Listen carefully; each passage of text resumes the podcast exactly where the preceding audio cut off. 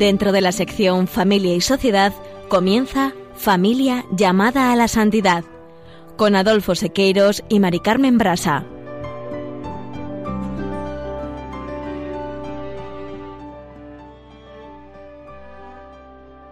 Muy buenas tardes, queridos oyentes de Radio María y familia Radio María.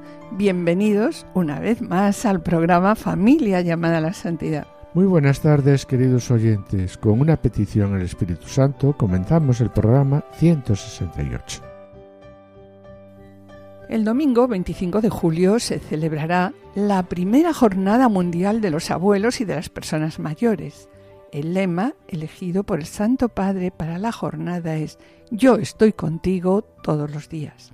Pues bien, vamos a dedicar el programa de hoy a las personas mayores, a los abuelos.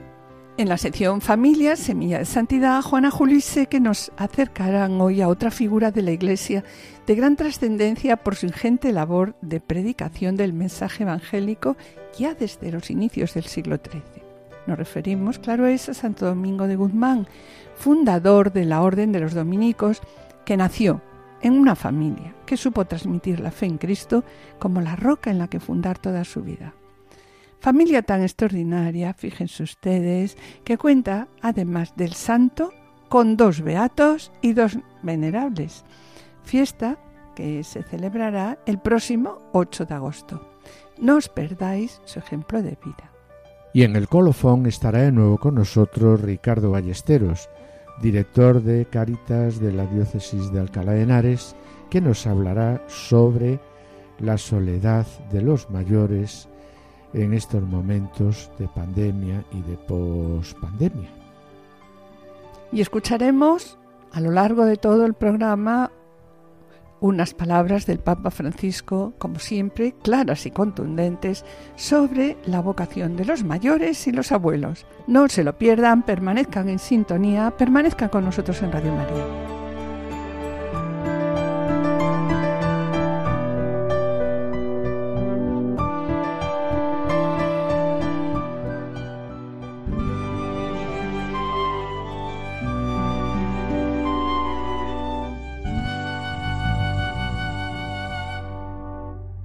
Iniciamos el programa de hoy con un fragmento del audio del mensaje del Santo Padre Francisco para la primera jornada mundial de los abuelos y de los mayores, que se celebrará el cuarto domingo de julio y que este año será pues el próximo día 25. ¿Sobre qué tema? Sobre el tema Yo estoy contigo todos los días.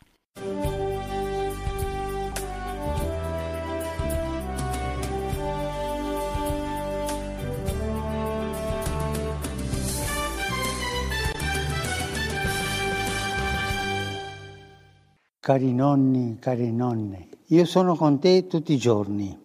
Es la promesa que el Señor ha Queridos abuelos, queridas abuelas, yo estoy contigo todos los días. Es la promesa que el Señor hizo a sus discípulos antes de subir al cielo y que hoy te repite también a ti, querido abuelo y querida abuela, a ti. Yo estoy contigo todos los días. Son también las palabras que como obispo de Roma y como anciano, igual que tú, me gustaría dirigirte con motivo de esta primera jornada mundial de los abuelos y de las personas mayores. Toda la iglesia está junto a ti, digamos mejor, está junto a nosotros, se preocupa por ti, te quiere y no quiere dejarte solo. Soy muy consciente de que este mensaje te llega en un momento difícil. La pandemia ha sido una tormenta inesperada y violenta, una dura prueba que ha golpeado la vida de todos, pero que a nosotros, mayores, nos ha reservado un trato especial, un trato más duro.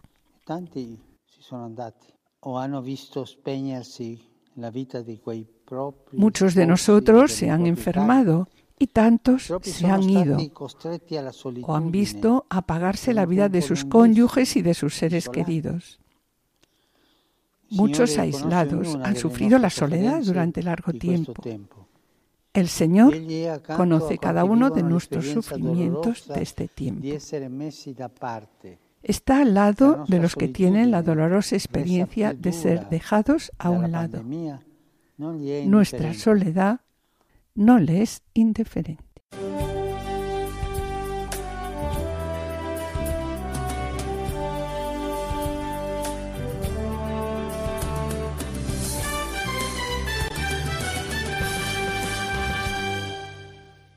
Continúa diciendo en este mensaje, soy muy consciente de que este mensaje te llega en un momento difícil. La pandemia ha sido una tormenta inesperada y violenta, una dura prueba que ha golpeado la vida de todos, pero que a nosotros, mayores, nos ha reservado un trato especial, un trato, dice aquí, más duro. Muchos se han enfermado y tantos se han ido o han visto apagarse la vida de sus cónyuges o de sus seres queridos.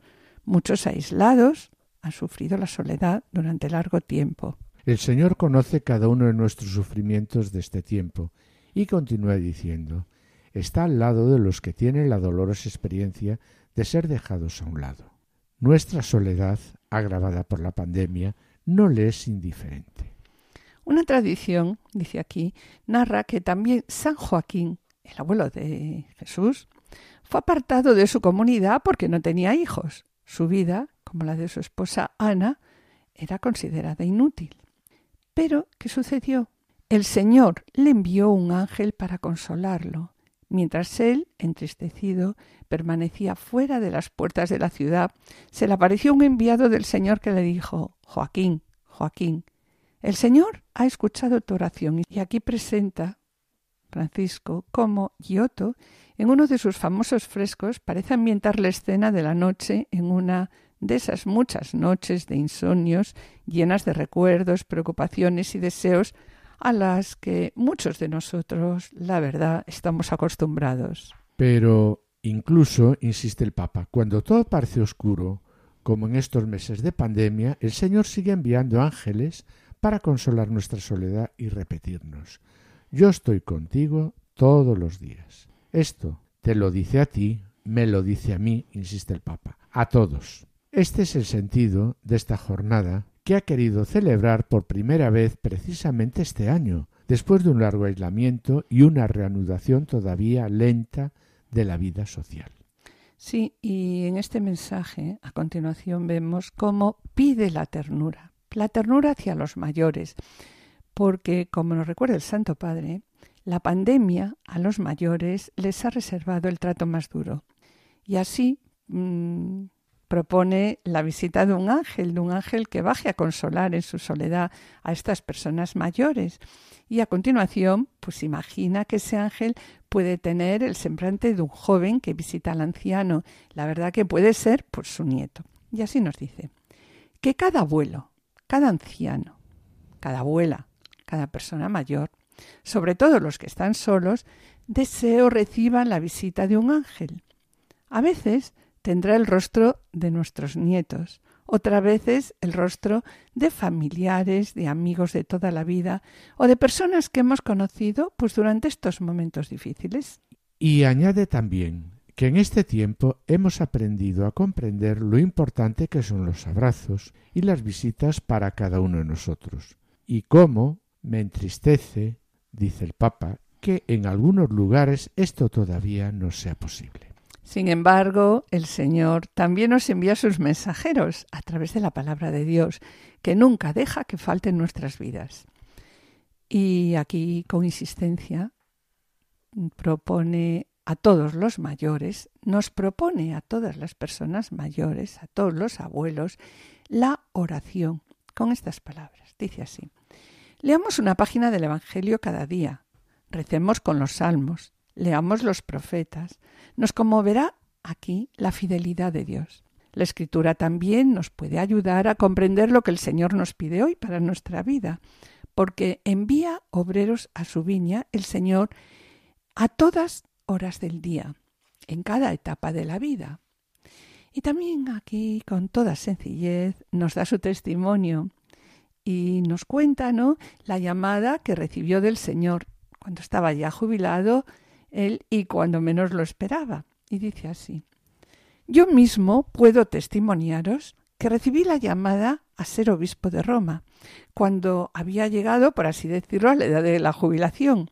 Y ya me imaginaba, pues, que no podría hacer mucho más. Pues bien, el Señor, quiero deciros, está siempre cerca de nosotros, siempre con nuevas invitaciones, con nuevas palabras, con su consuelo, pero siempre el Señor está cerca de nosotros. Ustedes, dice, saben que el Señor es eterno y la verdad que nunca se jubila, ¿no? El Señor nunca se jubila. Y siguiendo la propuesta que nos hace el Santo Padre, con la invitación que nos dirige a los abuelos, escuchemos esta canción, Construir un mundo nuevo.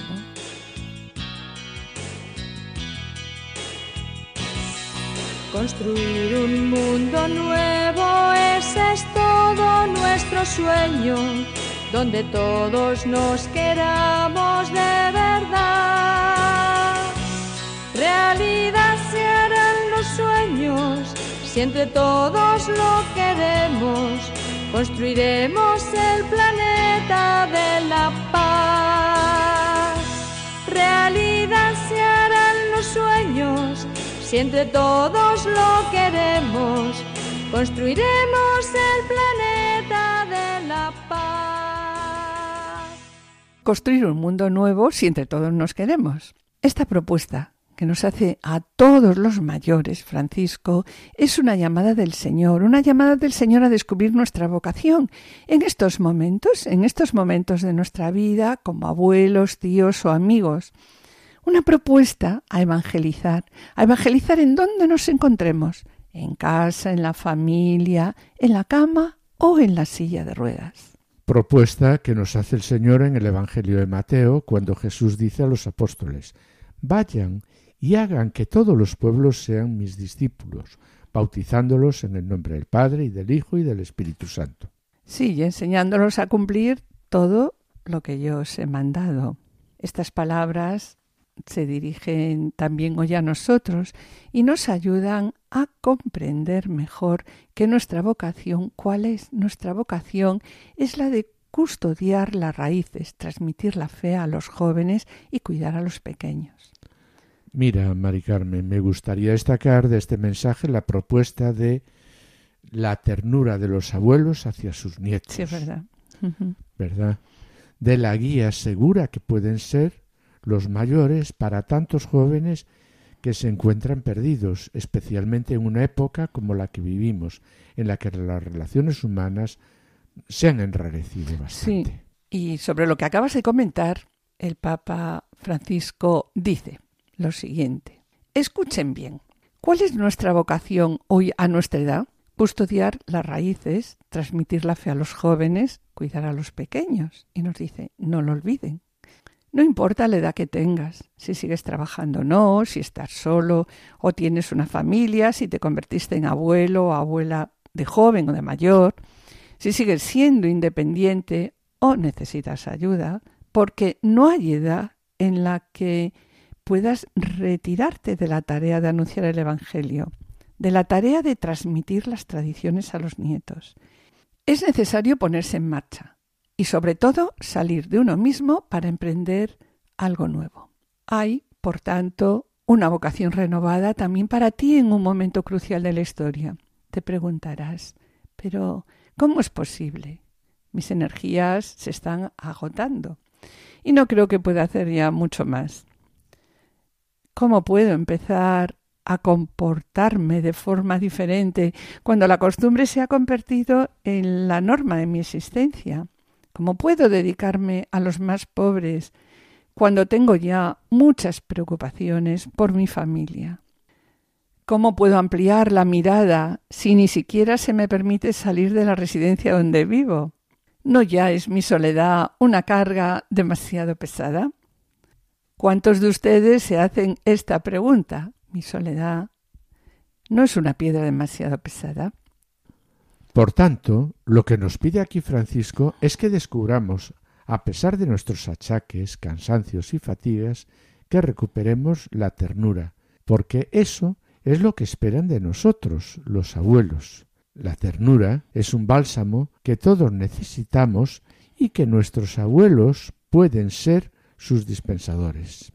Y debemos aprender de nuevo el arte de las relaciones Y en esto, los abuelos y los mayores somos maestros. Y añade, el mismo Jesús escuchó una pregunta de este tipo a Nicodemo, que le preguntó, ¿Cómo puede un hombre volver a nacer cuando ya es viejo?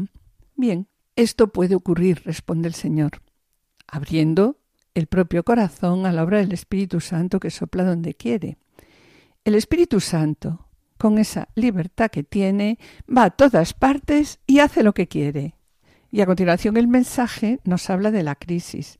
La crisis que hemos estado y estamos sufriendo nos recuerda que no la desperdiciemos y que orientemos a nuestros seres queridos hacia un futuro mejor, con menos egoísmo y más fraternidad. Y sobre ello indica, como he repetido en varias ocasiones, de la crisis en la que se encuentra el mundo no saldremos iguales. Saldremos mejores o saldremos peores. Y ojalá no se trate de otro episodio severo de la historia del que no hayamos sido capaces de aprender. Porque la verdad es que nosotros, dice aquí, somos duros de mollera. Ojalá que no nos olvidemos de los ancianos que murieron por falta de respiradores. Ojalá que tanto dolor no sea inútil, que demos un salto hacia una forma nueva de vida y descubramos definitivamente que nos necesitamos y nos debemos los unos a los otros para que la humanidad renazca de nuevo. Porque es verdad que... Sí, nadie se salva solo. Estamos en deuda unos con otros. Todos somos hermanos. En esta perspectiva, insiste el Papa, quiero decirte que eres necesario para construir, en fraternidad y amistad social, el mundo en el que viviremos, nosotros y nuestros hijos y también nuestros nietos, cuando la tormenta se vaya calmando. Y ahora escuchemos la súplica confiada de un anciano, Salmo 71-70. Mi boca, Señor, anunciará tu salvación. Mi boca, Señor, anunciará tu salvación. Mi boca, Señor, anunciará tu salvación. Yo me refugio en ti, Señor, que nunca tenga que avergonzarme. Por tu justicia, líbrame y rescátame. Inclina tu oído hacia mí y sálvame. Mi boca, Señor, anunciará tu salvación. Porque tú, Señor, eres mi esperanza y mi seguridad desde mi juventud. En ti me apoyé desde las entrañas de mi madre, desde el seno materno fuiste mi protector. Mi boca, Señor, anunciará tu salvación. Mi boca anunciará incesantemente tus actos de justicia y salvación. Dios mío, tú me enseñaste desde mi juventud y hasta hoy he narrado tus maravillas. Mi boca, Señor. Con la petición de sé para mí una roca protectora, tú que decidiste venir siempre en mi ayuda, porque tú eres mi roca y mi fortaleza, continuamos con las palabras del Santo Padre que propone emprender un nuevo viaje, incluso a los más frágiles de entre todos nosotros. Lo que caracteriza esta vocación, nos dice, esta llamada que nos hace el Señor en esta etapa de la vida son tres puntos, los sueños, la memoria y la oración. Y así dice, entre los diversos pilares que deberán sostener esta nueva construcción, hay tres que tú, mejor que otros, puedes ayudar a colocar. Sí, tres pilares, los sueños, la memoria y la oración. La cercanía del Señor dará la fuerza para comprender un nuevo camino, incluso a los más frágiles de entre nosotros, por los caminos de los sueños, de la memoria, nos dice, y de la oración. El profeta recuerda aquí, ¿no?, como el profeta Joel pronunció en una ocasión esta promesa. Sus ancianos tendrán sueños y sus jóvenes visiones. Pues bien, el futuro del mundo reside en esta alianza entre jóvenes y mayores. ¿Quién, sino los jóvenes, pueden tomar los sueños de los mayores y llevarlos adelante?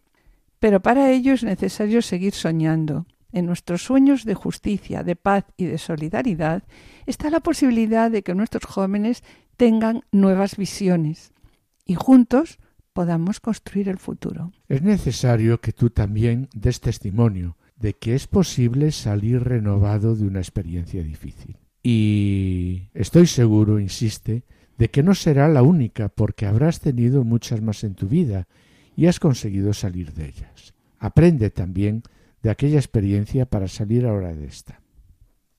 Sí, los sueños por eso, nos dice aquí, están entrelazados con la memoria. Pienso en lo importante que es el doloroso recuerdo de la guerra y en lo mucho que las nuevas generaciones pueden aprender de él sobre el valor de la paz. Y eres tú quien lo transmite el haber vivido el dolor de las guerras.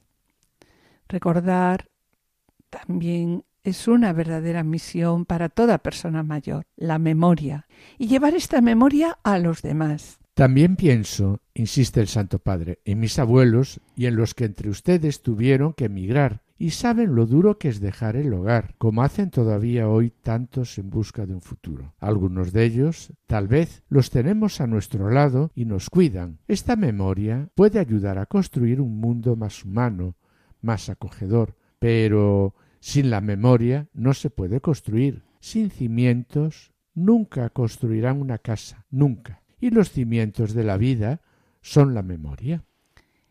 Pues bien, sobre las fatigas que han pasado muchos abuelos, a los que aquí recuerda Francisco, que tuvieron que emigrar y saben lo duro que es dejar el hogar, escuchemos a Alberto Cortés hablando de la emigración de su abuelo, desde Galicia. Cuando era muy joven, allá en su Galicia, miró el horizonte y pensó que otra senda tal vez existía. Y al viento del norte, que era un viejo amigo, le habló de su prisa. Le mostró sus manos, que mansas y fuertes estaban, vacías, y el viento le dijo, construye tu vida detrás de los mares Allende Galicia.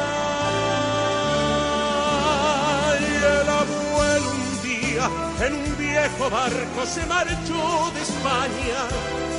El abuelo un día como tantos otros, con tanta esperanza, la imagen querida de su vieja aldea y de sus montañas se llevó grabada muy dentro del alma cuando el viejo barco lo alejó de España. Continuamos ahora con el último de los pilares, la oración, que deberá sostener esta nueva construcción, pilar que propone Francisco, recordando aquí a su predecesor, el Papa Benedicto, santo anciano que continúa rezando y trabajando por la Iglesia. Y nos dice, la oración de los ancianos puede proteger al mundo, ayudándole tal vez de manera más incisiva que la solicitud de muchos. Esto lo dijo Benedicto casi al final de su pontificado en el año 2012. Y qué hermoso es, nos dice aquí Francisco. Tu oración es un recurso, es un recurso muy valioso. ¿Por qué? Pues porque la oración es un pulmón del que la Iglesia y el mundo no pueden privarse, así nos dice el Evangelio en Gaudium sobre todo en estos momentos, en estos momentos tan difíciles para la humanidad, mientras atravesamos todos en la misma barca el mar tormentoso de la pandemia, pues tu intercesión por el mundo y por la Iglesia no es algo vano, sino que indica a todos la serena confianza de un lugar de llegada. Y finaliza su mensaje, eh, Santo Padre, con un consejo. Querida abuela, querido abuelo, al concluir este mensaje quisiera señalarte también el ejemplo del beato y próximamente santo Carlos de Foucault, que vivió como ermitaño en Argelia y en este contexto mm, periférico dio testimonio de sus deseos de sentir a cualquier ser humano como un hermano. Su historia muestra cómo es posible, incluso en la soledad del propio desierto, interceder por los pobres del mundo entero y convertirse verdaderamente en un hermano y una hermana universal. Bien, y sobre la vocación de los mayores y los abuelos, escuchemos al Papa Francisco en el audio pronunciado el 18 de marzo del 2021.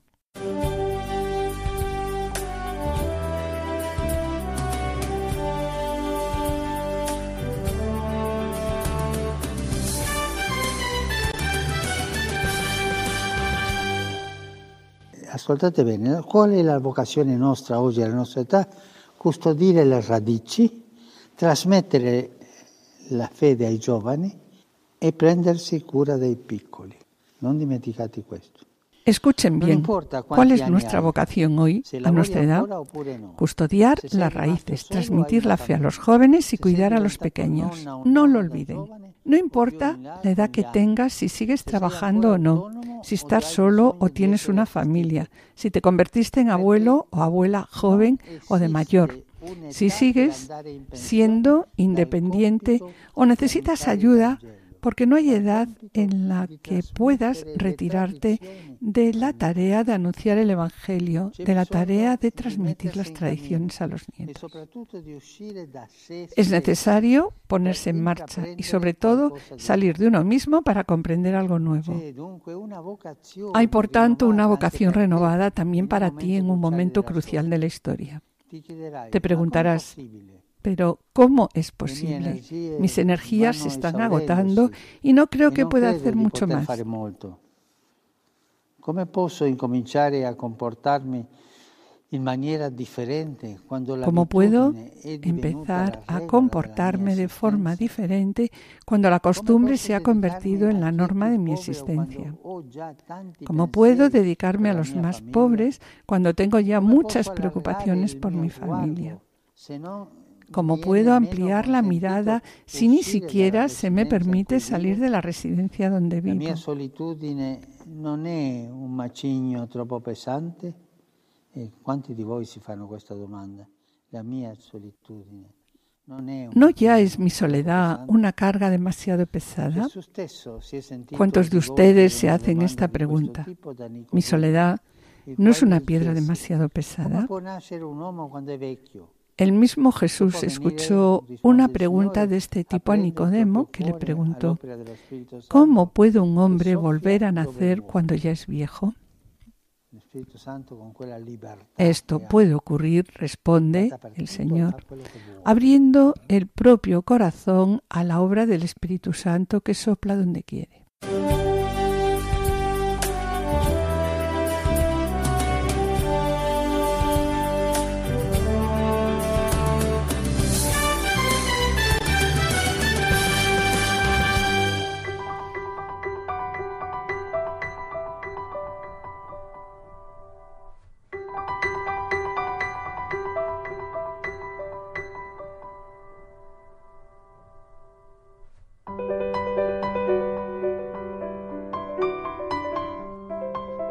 Queridos oyentes y familia de Radio María, estamos en el programa Familia llamada a la Santidad, dirigido por Adolfo Sequeiros y quien les habla, Mari Carmen Brasa.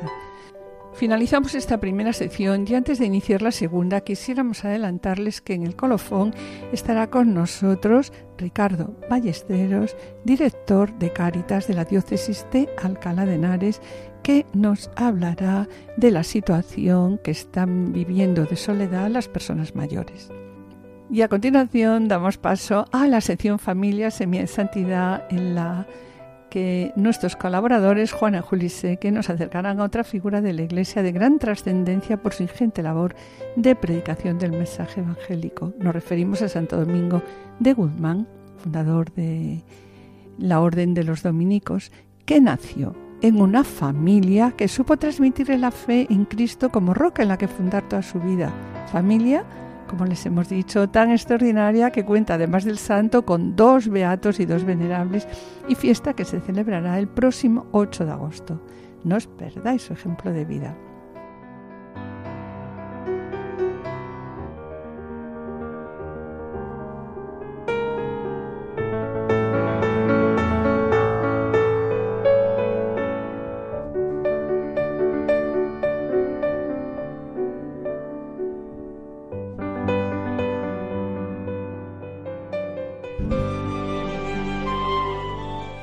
Familia, semilla de santidad. Queridos oyentes de Radio María, el espacio Familia Semilla de Santidad nos acerca hoy a otra figura de la Iglesia de gran trascendencia por su ingente labor de predicación del mensaje evangélico desde los inicios del siglo XIII. Nos referimos a Santo Domingo de Guzmán, fundador de la Orden de los Dominicos, que nació en una familia que supo transmitirle la fe en Cristo como la roca en la que fundar toda su vida.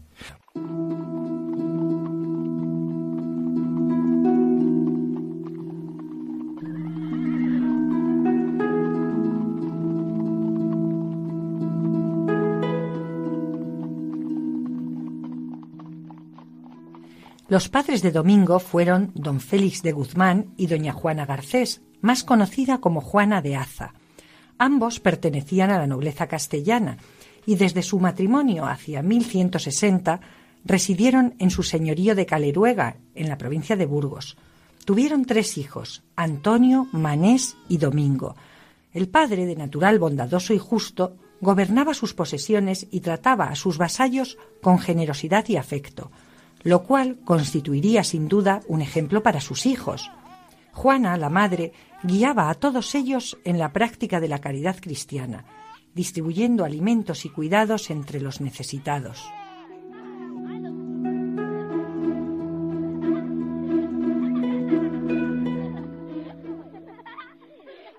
En efecto, también era ella quien cuidaba de las enseñanzas religiosas de sus hijos durante sus primeros años.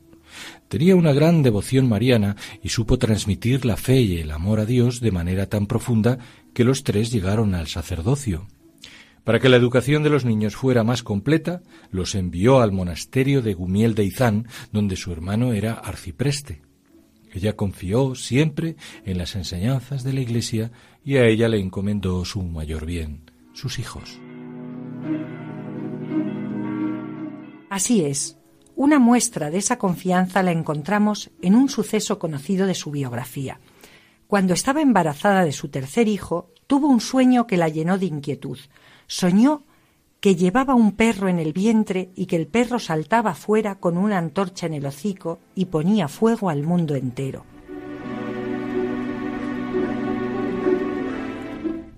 Hizo una peregrinación al cercano monasterio de Silos para encomendarse en oración a Santo Domingo y pedirle que la iluminara. Sintió que el santo le decía que el niño que iba a nacer dedicaría su obra a cuidar del rebaño del Señor. Juana, confortada, prometió poner al niño el nombre de Domingo. Más tarde, el perro se convertiría en el símbolo de la Orden de Santo Domingo y también dio origen al juego de palabras dominicanes, los perros guardianes del rebaño del Señor.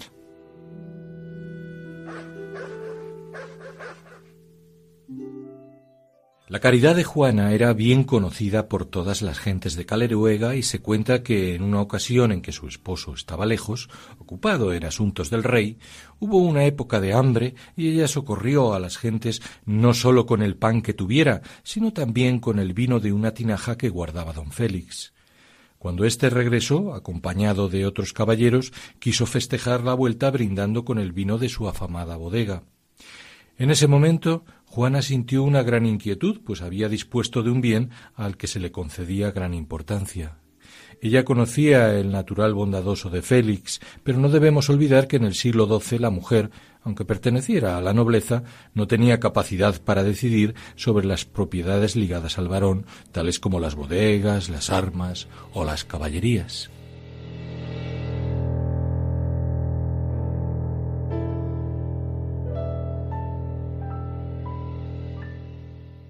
Temor e inquietud, decimos, cuando el esposo le pidió que se sirviera el vino. Juana bajó a la bodega y se encomendó a Dios para que la librara del trance. En ese momento las tinajas se llenaron del mejor vino. Pronto se difundió el suceso. Juana siguió practicando, aún más si cabe, la caridad. El pueblo empezó a venerarla desde el momento de su muerte, acaecida hacia el año 1202. Fue enterrada en la parroquia de San Sebastián de Caleruega.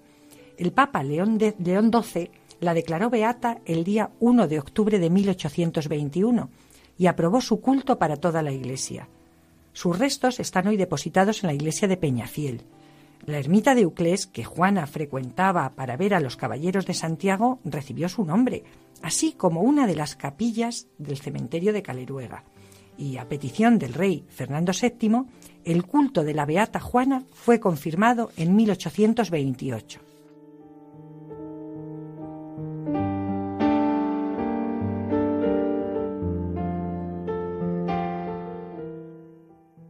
Por su parte, don Félix muere a los 60 años de edad con fama de santidad entre los suyos y hoy es considerado como venerable. Es enterrado en Miel de Izán, en el monasterio que tan importante fue en la vida de sus hijos, y sus restos reposaron allí hasta 1864, fecha en que fueron descubiertos y entregados al convento de las Madres Dominicas de Caleruega, donde descansan junto a su hijo mayor, don Antonio de Guzmán.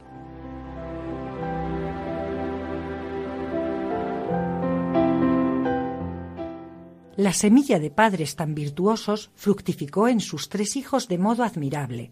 El mayor, Antonio, nace en Caleruega hacia 1164. Al igual que sus hermanos, se cree que después de su primera infancia fue educado por su tío, que era arcipreste en Gumiel de Izán. Hacia 1190 recibe las órdenes sagradas y como había aprendido principalmente de su madre, se dedicó al ejercicio de la caridad cuidando a pobres y enfermos precisamente en el monasterio de Silos, tan ligado también a la devoción de su familia. Cuando mueren sus padres, entra en posesión del señorío de Caleruega y debe renunciar a la vida consagrada. Pero la providencia le marca en su nuevo estado otro camino de santidad. Transforma su residencia en un hospital para los más necesitados y a su mantenimiento dedicará las rentas de sus cuantiosas posesiones. Por todo ello es declarado venerable por la Iglesia.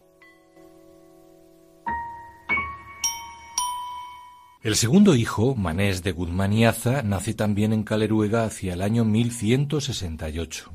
Al igual que sus hermanos, recibe las primeras enseñanzas de sus padres y de su tío don Gonzalo de Aza en el monasterio cisterciense de Gumiel de Izán.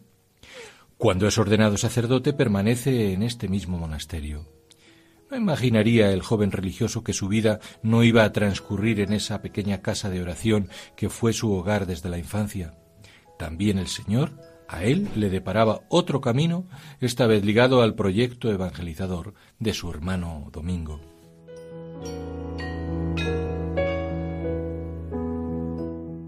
Así es, pronto se incorpora a la labor apostólica de Santo Domingo en el sur de Francia y es una pieza fundamental en los inicios de la Orden de Predicadores. Sirva como dato el que el 15 de agosto de 1217 salió con otros compañeros hacia París para fundar el convento de Santiago. Era tenido como religioso ejemplar. En su personalidad unía el carácter activo de la predicación para salvar las almas junto con un profundo espíritu de contemplación. Santo Domingo reconocía en su hermano esa capacidad de organización y a la vez la espiritualidad que rodeaba su labor, y ello era especialmente valorado en los nuevos conventos de monjas que estaban surgiendo en su orden, Así, en 1219 lo nombró capellán y director espiritual del convento de Dominicas Contemplativas de Madrid.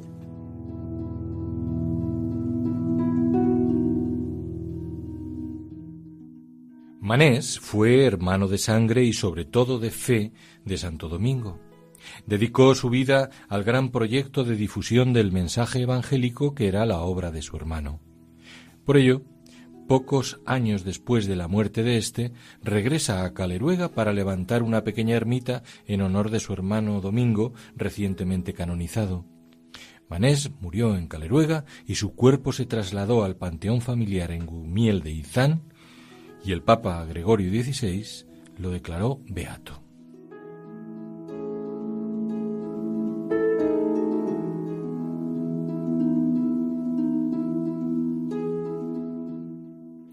En esta familia santa, la figura central es Domingo de Guzmán, cuya biografía y labor evangelizadora son universalmente conocidas.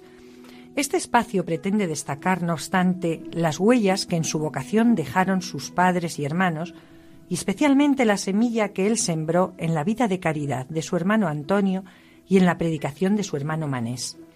Se presenta ante nosotros una de las muestras más evidentes de ejemplo de los padres en la transmisión de la fe, en el caso de Domingo, ya desde el sueño profético de su madre, sus primeros años fueron testigos de la caridad y profunda fe vivida en su casa.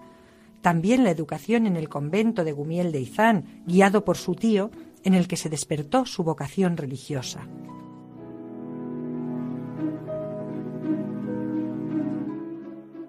Efectivamente, en este camino aparecen algunas acciones reveladoras de la enseñanza de su familia, como cuando Domingo, que era estudiante de teología en Palencia, en una época de sequía que provocó una gran hambruna, vendió sus libros, que era su bien más preciado, para dar de comer a los pobres, y refiriéndose al material de pergamino en que se escribían los libros, dijo No quiero estudiar en reses muertas mientras las personas se mueren de hambre.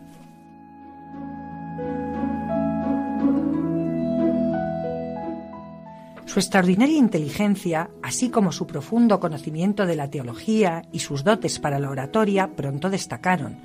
El obispo de Palencia le nombró vicario general de la diócesis y en 1205, por encargo del rey Alfonso VIII de Castilla, acompañó al obispo de Osma para concertar en la corte danesa las bodas del príncipe Fernando.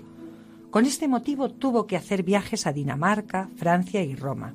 En estos viajes conoció las dificultades por las que pasaba la fe, principalmente por la extensión de la herejía albigense, y siente así que su misión está en la predicación.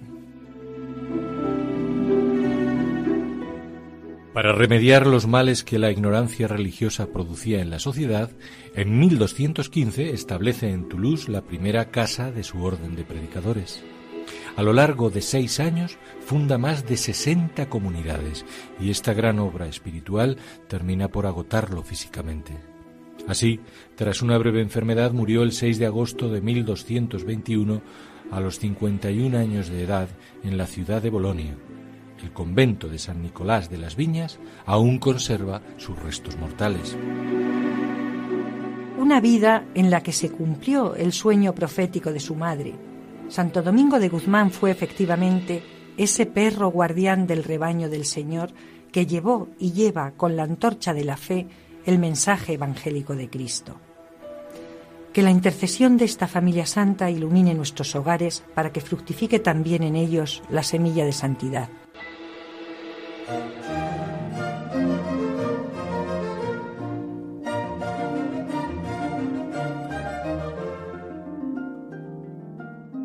Queridos oyentes y familia Radio María, estamos en el programa Familia llamada a la Santidad dirigido por Adolfo Sequeiros y quien les habla, Mari Carmen Brasa. Les recordamos que pueden ponerse en contacto con nosotros a través del correo familia llamada a la santidad o enviando un correo postal a la dirección de Radio María, Paseo de Lanceros 2, primera planta 28024 Madrid, indicando el nombre del programa Familia llamada a la Santidad. Bien, para solicitar este programa deberán dirigirse a ustedes al teléfono de atención al oyente 91 882 8010 y también pueden escuchar nuestros programas a través de podcast entrando en la página www.radiomaria.es y podrán descargarlo en su ordenador para archivarlo, escucharlo a la hora que ustedes deseen. Y bien, mis queridos oyentes, gracias por los correos que enviáis al programa son de gran ayuda para nosotros y los intentaremos contestar puntualmente.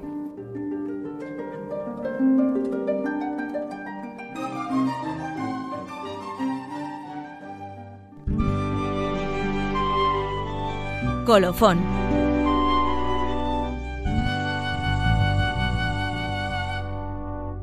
Hoy está con nosotros, una vez más, Ricardo Ballesteros director de Cáritas de la diócesis de Alcalá de Henares. Hola Ricardo. Hola Mari Carmen, buenas tardes. Sabemos que en la localidad madrileña Brea de Tajo, Cáritas Diocesana atiende el centro de atención a mayores dependientes, en el que se ayuda a vecinos de 14 localidades del sureste de la Comunidad de Madrid afectados por el despoblamiento rural. Este programa no solo trata de garantizar una buena dieta a los ancianos de Brea de Tajo y de los otros 13 municipios de la comarca, sino también de combatir la soledad que muchos de ellos sienten. Bien, y sobre este proyecto, Ricardo, ¿qué nos puedes decir? Tenemos un proyecto pionero que, que solamente lo tiene nuestra Caritas en, en, en, España y que consiste en llevar eh, la comida diariamente desde el centro que tenemos en, en Brea de Tajo, en el sureste de la Comunidad de Madrid, a 115 personas mayores y a 14 pueblos diferentes en tres rutas. genial ese proyecto. Dentro de, de, la Comunidad de Madrid eh, es un proyecto pionero y que además sola, eh, es el mundo rural, ese mm. mundo rural que, que, del que todo el mundo habla y que realmente parece que, que todo el mundo desconoce. ¿Cómo funcionáis? Pues eh, mira, se lleva la comida diaria en unos termos especiales porque eh, tienen que salir con una temperatura desde, desde Brea y tienen que llegar a destino en, a una temperatura determinada. ¿Y a cuántas personas? A 115 personas. ¿De edad? De, de las diferentes, eh, de los 14 pueblos estos eh, de los que hemos hablado, es decir, está Brea de Tajo, Estremera, eh, Villarejo de Salvanés, toda la zona ¿Y de qué edades? ¿A qué edades atendéis? A partir de 65 años. es decir, no, no, personas de menos de 65 años no las podemos eh, coger porque es un proyecto que tenemos también eh, con a medias con, con, la MISECAN y hay personas que entran directamente a través de servicios sociales de la propia mancomunidad y hay personas que la valoración eh, total es nuestra de, de Caritas. Al, al 40% la Misecan y, y al 60% nuestro, ¿no? Pero sí es, es verdad que es un proyecto que es para, para verlo, porque ya no solamente se les lleva la comida. A sus casas. Eh, sí, sí, eh, todo esto puesto a pie de, de, de, de, su casa, es decir, eh, se entra a, las casas a, ponerles el termo en esto, hay muchos de ellos que nos dicen, por favor, cámbiame la bombilla, eh, no me funciona el frigorífico, eh, no me funciona la plancha. O sea, estas cosas son constantes entre ellos. Y luego también se les ofrece el lavado de, la ropa, se les recoge la, ropa y se eh, lleva al centro y al día siguiente o a los dos días se les devuelve, eh, limpia y planchada. Eh, una de las cosas nuevas que se han introducido es también el acompañarles a, sobre todo a los servicios médicos. Fíjate, este año, para ponerse la vacuna, tenían que acudir a Villarejo de Salvanes, todas, todas, de, todos, esos pueblos. Claro, son personas que tienen más de 65 años, mm, la media de, la edad de las personas que, tenemos nosotros son 75 o una cosa así, y prácticamente todos ellos ya no conducen, no, no pueden esto. El ir a Villarejo suponía tener que llamar a un taxi o algún vecino que les ayudase a, poderlo hacer. Bueno, pues todos han acudido a nosotros para decir, por favor, tal día estoy citado para la vacuna, me podéis acercar, porque es que si no, perdían toda la mañana. Para ir al hospital de Arganda, que es el de referencia de toda la zona y al que tienen que acudir para hacer los análisis especiales que normalmente te, te mandan para, para ver lo que tienes. Es decir, pueden coger el autobús de línea, pero sale a una hora intempestiva de la mañana y vuelve por la tarde. Con lo cual pierden en Arganda todo el día hmm. para hacerse un análisis de sangre. Con lo cual, pues este, estos acompañamientos también se lo hacemos nosotros. El simple hecho de no tener que utilizar ellos la propia tarjeta sanitaria, te dan directamente la tarjeta a ti para que les tramites todas las cosas. Ya se ponen nerviosos. Aparte que también haces hay una atención grande en la soledad, porque muchas de estas personas a lo mejor a lo largo de todo el día no tienen con quién hablar, ¿no? Cuando vais a llevar la comida. Eh, sobre todo en los meses de invierno, la soledad que se nota en ellos es tremenda. Es decir, la única persona a la que ven durante el día, es... en los días estos crudos de, hielo, de, lluvia y eso, es la persona que les lleva la comida. No hay a otra persona. O si les llaman algún familiar por teléfono, bueno, pues muchísimas gracias, Ricardo, por habernos acompañado de nuevo y haber dedicado parte de tu tiempo. Muchas gracias a ti, Mari Carmen. Y antes de finalizar el programa, nos hacemos eco de dos peticiones del Papa Francisco. La primera es que el día 25 de julio a las 10 horas el Santo Padre celebrará una misa con abuelos y ancianos de su diócesis. Y asimismo pide que las diócesis y parroquias podrían dedicar una de sus misas dominicales a la celebración de esta jornada, con la sugerencia de que participe el mayor número posible de abuelos y personas mayores, de modo personal si pueden, para que su presencia sea una señal manifiesta de la importancia que tienen en la comunidad. Una segunda petición que lanza aquí el Papa es una invitación a todos especialmente a los más jóvenes en estos momentos, a visitar a los mayores, a visitar a sus abuelos y tíos y a contar también las visitas e iniciativas que surjan en ese momento.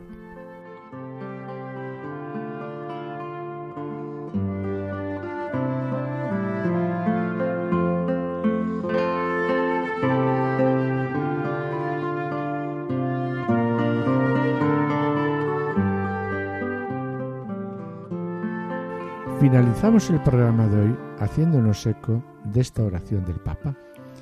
Pido al Señor que, gracias a su ejemplo, cada uno de nosotros ensanche su corazón y lo haga sensible a los sufrimientos de los más pequeños y capaz también de interceder por ellos.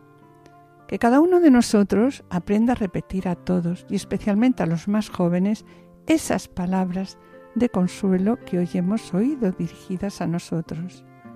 Yo estoy contigo todos los días.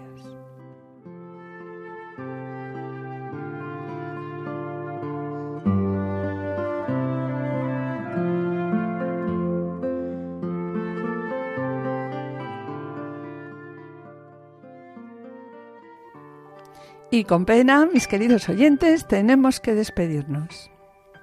El programa de hoy lo hemos dedicado a los abuelos y personas mayores, tal como nos pide el Papa, con motivo de la celebración este domingo 25 de julio de la primera Jornada Mundial de los Abuelos y Personas Mayores.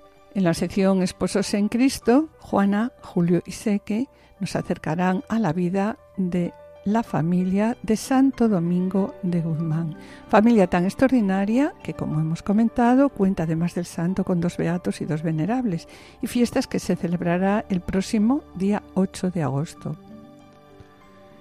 Y en el colofón, Ricardo Ballesteros, mm, director de Cáritas Diocesana de Alcalá de Henares, nos ha presentado la vivencia y el testimonio de soledad de los mayores. Damos gracias a los asistentes de control de sonido por su ayuda y colaboración y yo espero seguir con todos ustedes el próximo martes a las 17 horas en el programa médico para que tengan vida con la doctora Sirven.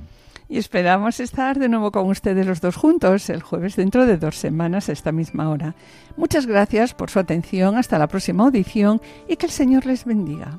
A continuación, damos paso al programa Voluntarios con Lorena del Rey y David Martínez. No se lo pierdan, permanezcan a la escucha, permanezcan con nosotros en Radio María. Han escuchado Familia llamada a la santidad con Adolfo Sequeiros y Mari Carmen Brasa.